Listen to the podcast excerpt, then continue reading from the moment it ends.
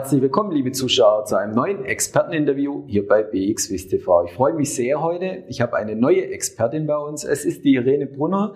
Sie ist die Leiterin von Warrants und Zertifikate bei BNP Paribas hier in der Schweiz. Grüß dich, Irene. Danke für die Einladung. Ja, freue mich sehr, Irene, dass du bei uns bist. Was uns natürlich und auch die Zuschauer interessiert, was sind gerade die brennenden Themen? Wo bekommt ihr die meisten Nachfragen und vielleicht auch Anrufe? Also ich denke, die Anleger beschäftigt gerade sehr viel, sind natürlich noch mit der Pandemie beschäftigt und der einhergehenden Volatilität an den Märkten. Ich denke, was man vielleicht erwähnen kann, in den letzten paar Wochen gab es auch zwei große Corporate Actions bei IBM und bei Daimler.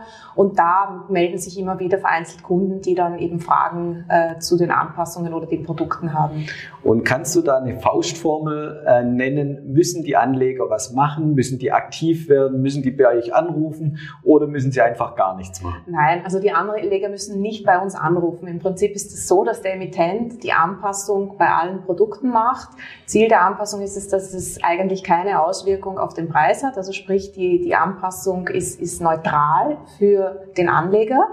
Ähm, das heißt, der findet das Produkt mit dem gleichen Preis in seinem Portfolio. Es wird lediglich ein Strike, eine Barriere oder ein Bezugsverhältnis angepasst. In manchen Fällen auch der Basiswert, so wie das jetzt bei IBM und bei Daimler ist, wo im Prinzip ein, ein, ein Basket von, von zwei Aktien dann die, die ursprüngliche Aktie ersetzt.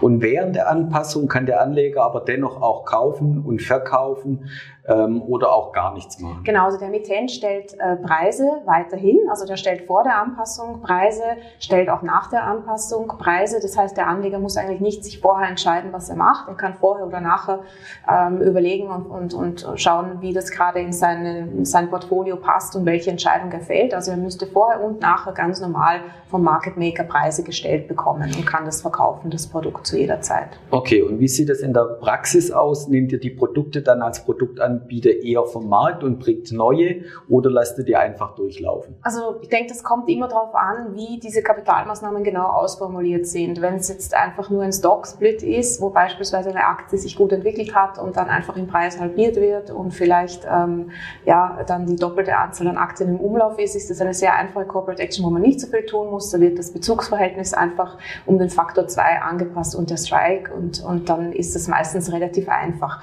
Bei den äh, komplizierteren Kapitalmaßnahmen ist es so, dass vielleicht äh, eben gerade wenn jetzt der Basiswert ein Basket ist oder wenn ich ein Bezugsverhältnis habe, das nicht mehr rund ist, ist es meistens sehr unpraktisch, äh, diese Produkte einfach im Portfolio zu haben, weil man sich halt überlegen muss, ja, wo steht jetzt dieser Basket im Vergleich zur Barriere, ähm, wie wird das Produkt korrekt bewertet und deswegen wird in diesen Fallen oft dann eben nach äh, sozusagen der Corporate Action werden dann saubere Produkte nachemittiert, die sich halt dann wieder nur auf eine Aktie beziehen mit einem runden Bezugsverhältnis. Und du hast ja schon gesagt, das wichtigste Fazit ist, der Kunde oder der Anleger muss nichts machen. Wenn er sich jetzt doch trotzdem weiter für die Produkte interessiert oder auch nähere Informationen dazu haben möchte, an wen wendet er sich am besten? Genau, bei einer Corporate Action gibt es bei einem börsenkotierten Produkt immer eine offizielle Mitteilung, die der äh, Emittent äh, macht, um den Markt zu informieren. Das heißt, er schickt im Prinzip diese offizielle Mitteilung an die Börse Börse und publiziert das auch auf der emittenten eigenen Webseite. Das heißt, man findet bei der Börse auf der Webseite die Informationen, aber auch beim Produktanbieter selbst.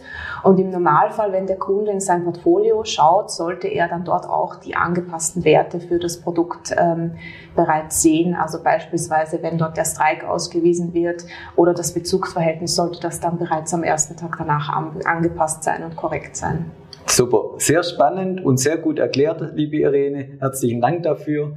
Und liebe Zuschauer, schauen Sie wieder bei uns vorbei, wenn es heißt Experteninterview bei BX TV. Herzlichen Dank. Danke.